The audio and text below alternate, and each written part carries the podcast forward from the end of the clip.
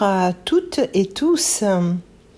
Nous avons vécu la pleine lune du 28 octobre avec la constellation de Ashwini et le 30 octobre, ce sont les nœuds lunaires Ketu et Rahu qui ont changé de constellation. Une fin octobre très perturbée avec les éclipses solaires et lunaires, période qui amène toujours la vision de nos ombres profondes et bien sûr les ombres du monde. Si ces dernières ne sont pas corrigées ou on fait fi pendant des années d'être dans l'illusion de fausse paix, on comprend pourquoi le monde est dans cette position à ce jour et tout le monde est concerné. Raoult, tête du dragon, nœud nord, est entré en transit entre le poisson et le bélier, appelé Gandanta, nœud à délier. Raoult en poisson Nachatra Revati. Des détachements sont à faire. La résilience est à développer afin de surfer sur les vagues très imprévisibles, et on le voit bien même au bord de la Méditerranée en ce moment, et Ketu, la queue du dragon, nœud sud, rentre en vierge Nachatra Chitra.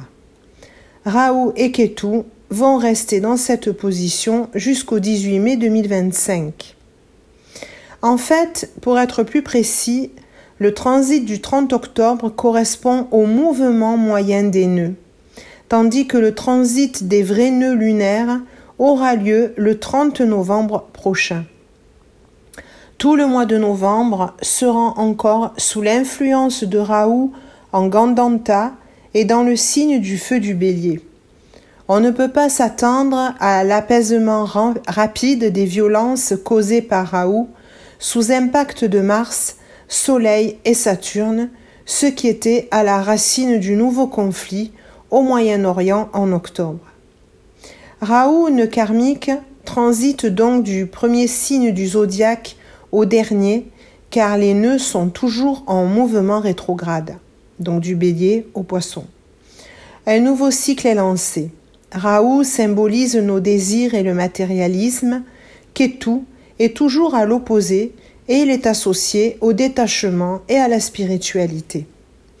Raoult en poisson manifeste nos désirs, nos ambitions, nos envies de dépasser les limites.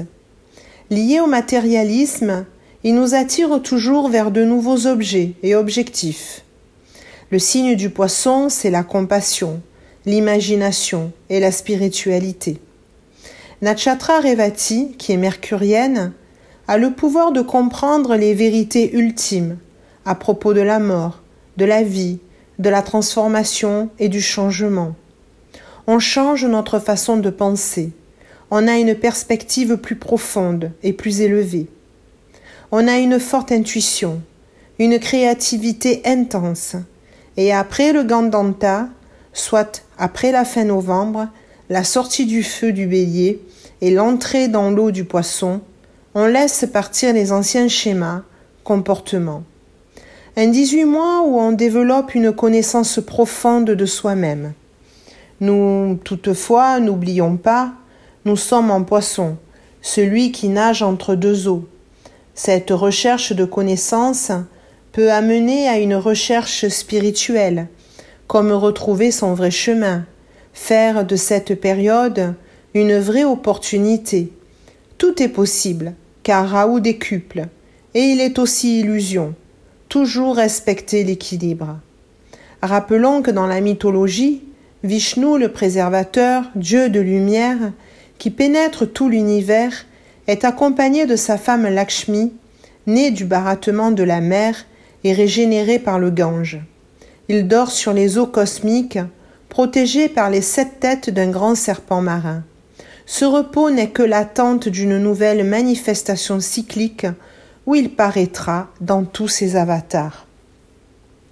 Ketu en vierge symbolise le détachement, la sagesse innée, l'introspection et l'abondance spirituelle. Le signe de la Vierge est analytique, méticuleux. On peut être inspiré à étudier des connaissances de tout type, oui, mais surtout sacrées. Nos talents de Mercure, comme l'esprit analytique, des savoirs pratiques seront déployés. Natchatra Chitra, gouverné par Mars, on sera doté de courage dans ses études. L'architecte céleste, qui est la divinité de Chitra, nous aide à élaguer la vie matérielle et la lumière intérieure fera son apparition. La perle luisante, symbole de Chitra, pourra apparaître en allant vers la connaissance du sacré.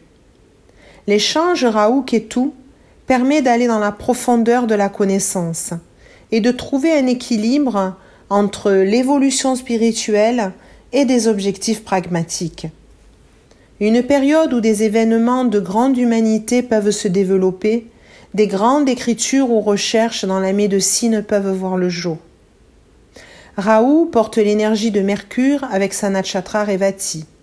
Ketu porte l'énergie de Mars avec sa Natchatra Chitra.